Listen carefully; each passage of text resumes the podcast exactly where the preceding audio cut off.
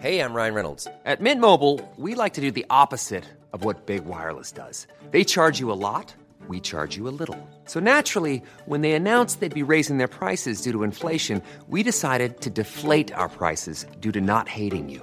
That's right. We're cutting the price of Mint Unlimited from $30 a month to just $15 a month. Give it a try at mintmobile.com slash switch. $45 upfront for three months plus taxes and fees. Promo rate for new customers for limited time. Unlimited more than 40 gigabytes per month. Slows. Full terms at mintmobile.com. El podcast del Diario de los Deportistas es patrocinado por Tiendas Atléticos, Productos Deportivos. Síguenos en la página atléticos.com o en Facebook como Atléticos MX. Atléticos, lo mejor para el deporte.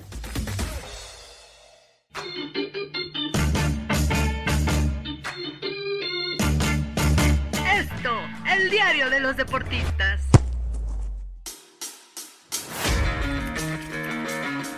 ¿Qué tal amigos del Esto? Una vez más en este su podcast del Diario de los Deportistas, donde damos voz a nuestras páginas hoy con un tema pues bastante polémico y espero que, que, que, les guste porque el deporte blanco, el deporte, el tenis que siempre nos apasiona a todos, acaba de terminar recientemente el US Open con una victoria sorprendente. No fue Nadal, no fue Djokovic, no fue Federer los que, los que siempre nos tienen acostumbrados a hacernos vibrar. Ahora fue Medvedev pero antes de continuar con este tema, les quiero presentar a los dos invitados que tengo hoy, nuestros expertos en, en tenis en el periódico. Mi querida Karen, ¿cómo estás? Hola Muji, hola Jorge, hola, hola a todos los que nos escuchan. Pues sí, efectivamente emocionada, ¿no? Tuvimos un, un gran US Open, pese a las ausencias, es, hubo grandes sorpresas y pues bueno, vamos a platicar un poquito al respecto.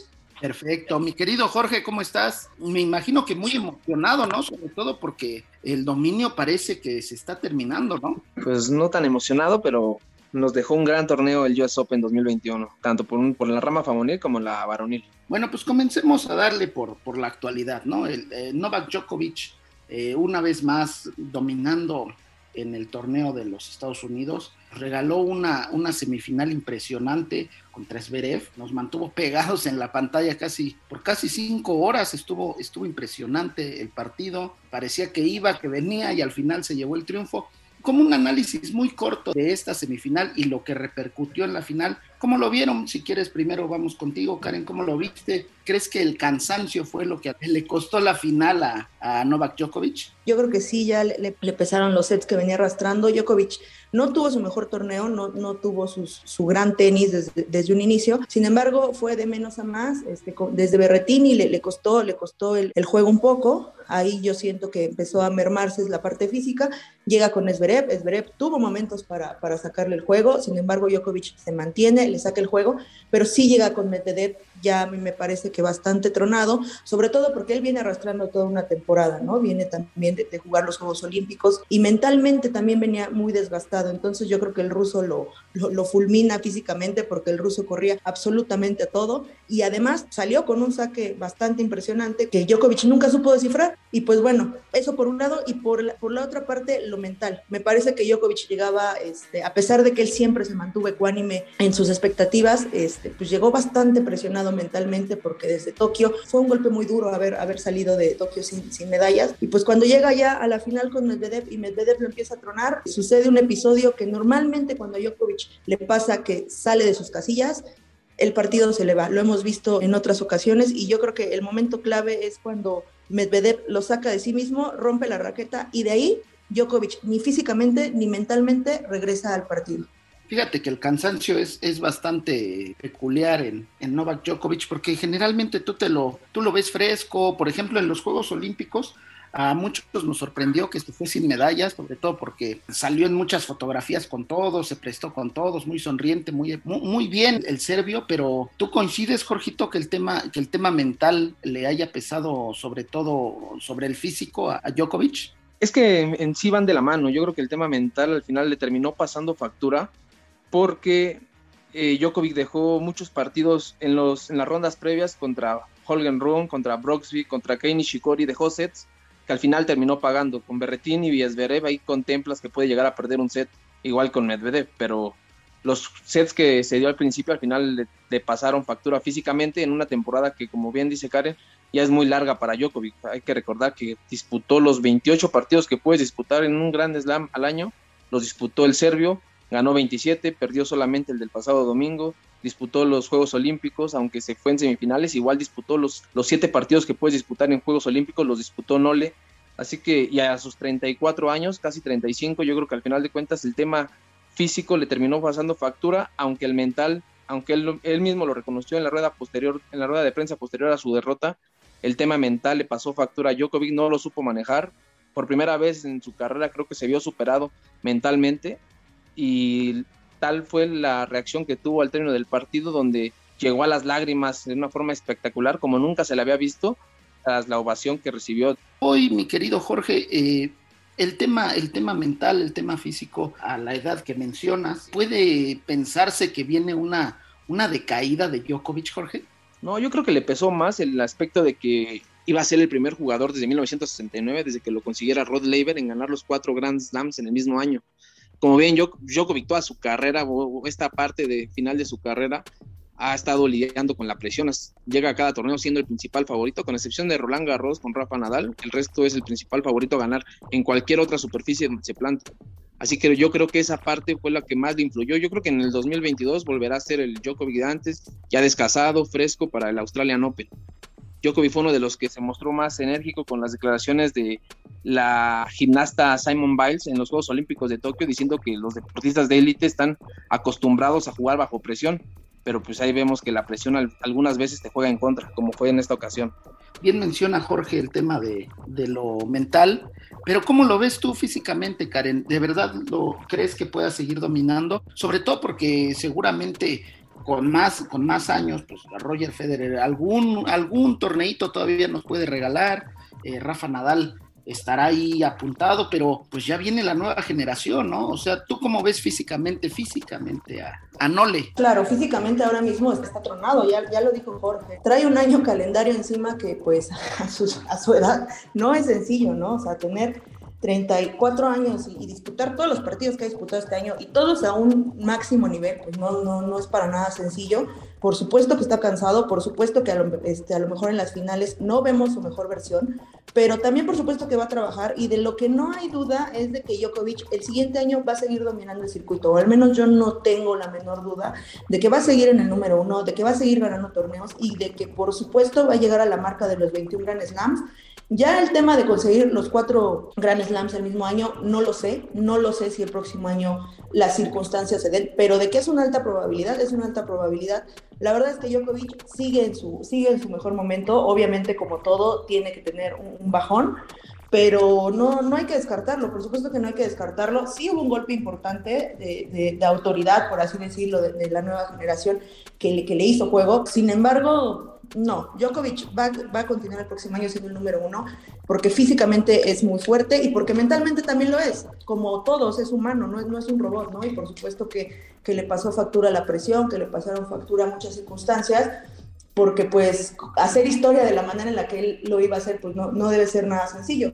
Pero no, para nada. Djokovic no está acabado, no fue su, su última oportunidad y pues simplemente tendrá que darle vuelta a la página y empezar a trabajar justo pensando ya en el abierto de Australia y, terminar, este, incluso no, no sería descabellado que, que el serbio este, termine su, temporada después de su participación del US Open y comience a, a, preparar la, la siguiente a partir del próximo año. Bueno, me gustaría dejarles una, una pregunta sobre la mesa ya para cerrar el tema Djokovic. ¿Qué es lo que le falta a Novak Djokovic para, para decir que es el mejor tenista de todos los tiempos? ¿Qué, le falta? Empezamos con Karen, si quieres, primero. Híjoles, nada.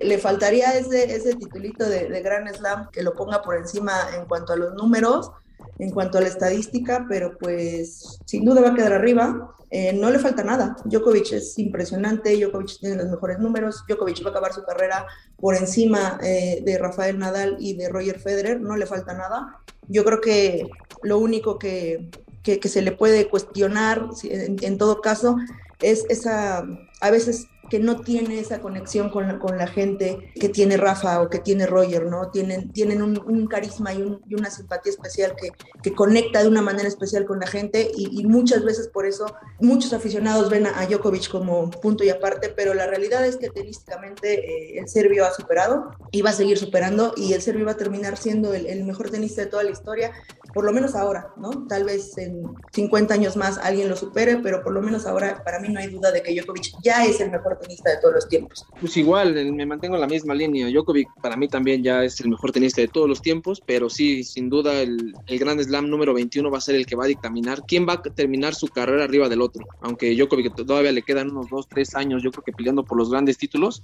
a diferencia de Roger Federer, que yo a Roger Federer yo ya no lo veo ni siquiera llegando a semifinales de Grand Slam, y Rafael Nadal, que lo quitas de la arcilla y también te va a convertir en un jugador normalón a comparación de estos jugadores de la Next Gen.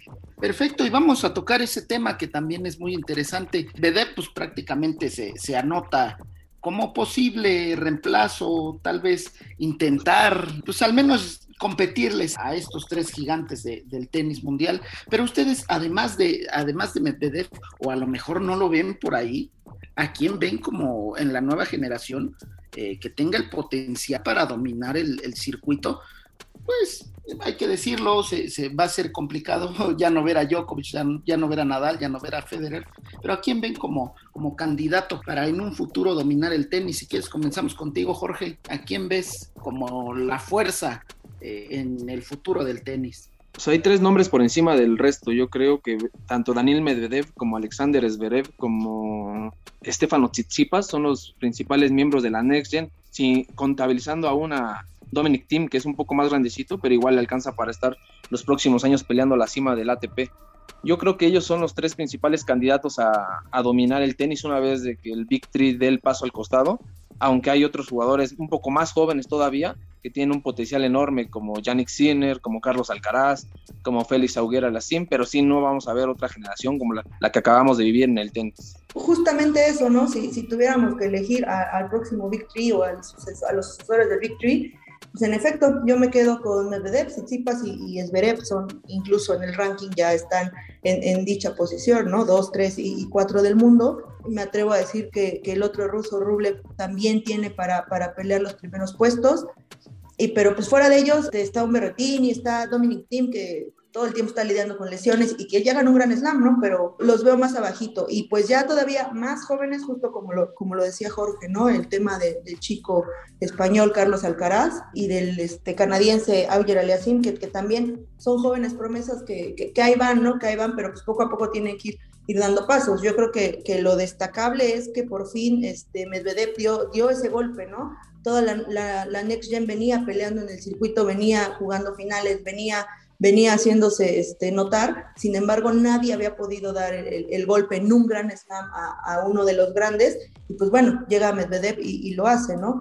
Y justo el, tema de, Dominic Thiem no es por demeritar su, título del año pasado en el US Open, pero fue en circunstancias completamente diferentes. Eh, lo que hace Medvedev para mí es, completamente loable y, y sin duda estamos viendo al próximo número uno del mundo. Yo incluso me atrevo a decir que Tsitsipas y Esberev están un escaloncito abajo, abajo de él. No, no creo que haya en un futuro una competencia tan pareja como la que, la que hubo este, entre Djokovic, Federer y, Nadal. Eso va a ser lo más complicado, ¿no? Eh, cuando se van, se empiezan a ir las leyendas, cuando se empiezan a ir aquellos que nos hacían vibrar eh, cada mañana, cada tarde, cada noche en torneos por acá, por allá la verdad es que el tenis es tan apasionante que divide a muchas personas apoyando solo a una, ¿no? Eh, también habría que mencionar eh, pues el tema de las damas, ¿no? ¿A, quién ven ustedes también en las damas? Porque si bien, pues no hay, al momento no hay grandes nombres como los, los antiguos, como las Williams o Sharapova, que daban espectáculo, y la final del US Open lo demuestra, con dos jovencitas, pues a quién ven ustedes para, para dominar la, la rama femenil, ¿no? Si quieres comenzamos contigo, Karen. Pues ya lo dijiste, ¿no? Tenía, tenía como varios torneos que la rama femenil no llamaba la atención, como lo hizo este torneo. Ashley Barty lleva un, un buen rato en la cima. Sin embargo, justo, ¿no? Desde, desde que no tenemos una Serena, una María Sharapova, el, el circuito es completamente irregular, es, es como hasta sin sabor a veces este, cualquiera le puede ganar a cualquiera, Naomi Osaka que estaba ahí anda flaqueando con sus temas de la presión y demás, entonces hasta el pasado US Open no, no había nombres que, que, llamaran la atención y llegaron estas dos niñas, tanto Emma Raducanu como, como Leila Fernández, que ojo, ¿eh? no, no, son casualidad, o sea, no llegaron y hicieron el torneo de su vida en el US Open, las dos traen un camino recorrido y pues justo por, por el camino que traen, justo por la formación y justo por los títulos que han venido acumulando desde, desde juniors a la fecha, me parece que las dos están llamadas a, a ser el gran futuro, este, mismo que alguna vez este, Muguruza, eh, por ahí llamaron la atención y, uno decía, bueno, ya, ya hay sucesoras, me parece que ahora sí ya llegaron las, las, grandes sucesoras y pues habrá que darles tiempo, ¿no? Porque ni siquiera han llegado a su madurez y lo que hicieron ambas en el torneo es simplemente impresionante. Entonces yo me quedo con ellas. Definitivamente van a ser la número uno y dos del mundo, no sé quién, en qué lugar, pero ahí van a estar. Mi querido Jorge, ilusioname algún, algún nombre mexicano que se pueda colar por ahí. Bueno, en este tenis femenil de hoy en día, Renata Sarazón un día te, sorprende y se mete a segunda semana de Grand Slam. Ahí cualquiera, cualquier jugadora de repente agarra una rachita. Es que a diferencia de la ATP, en la WTA no hay jugadores que marquen la diferencia por encima del resto. En la WTA sí te encuentras sorpresa semana tras semana. Así que, así como esta semana ganó la, la, joven británica, la otra semana te queda fuera en primera ronda de un WTA 250 y no es ninguna sorpresa. Así que yo creo que la WTA sí va a estar dominada. Los últimos tres ganadoras del US Open fue Naomi Osaka de 20 años, Bianca Andrescu de 19 años el año pasado y ahora la británica así, de 18 años. Así que creo que la WTA, a diferencia del ATP, sí podrá ser una, una competencia abierta como lo ha sido en los últimos cinco años. Perfecto, pues esta es la actualidad del tenis. Una pena que Djokovic no haya logrado la marca que todos esperábamos, ya para pues, simplemente dar la puntilla, ¿no? A, decir, tuvimos la suerte de ver al mejor de todos los tiempos. Lastimosamente, como, como la, carrera de algunos, pues este podcast debe de llegar a su fin. Los invitamos a seguirnos y escucharnos en las diversas plataformas como Spotify, Deezer, Google Podcast, Apple Podcast, Acas y Amazon Music.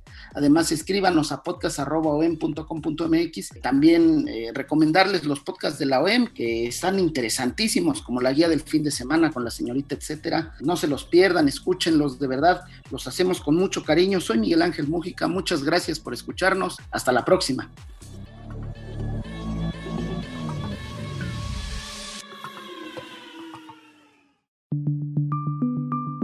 Esta es una producción de la Organización Editorial Mexicana.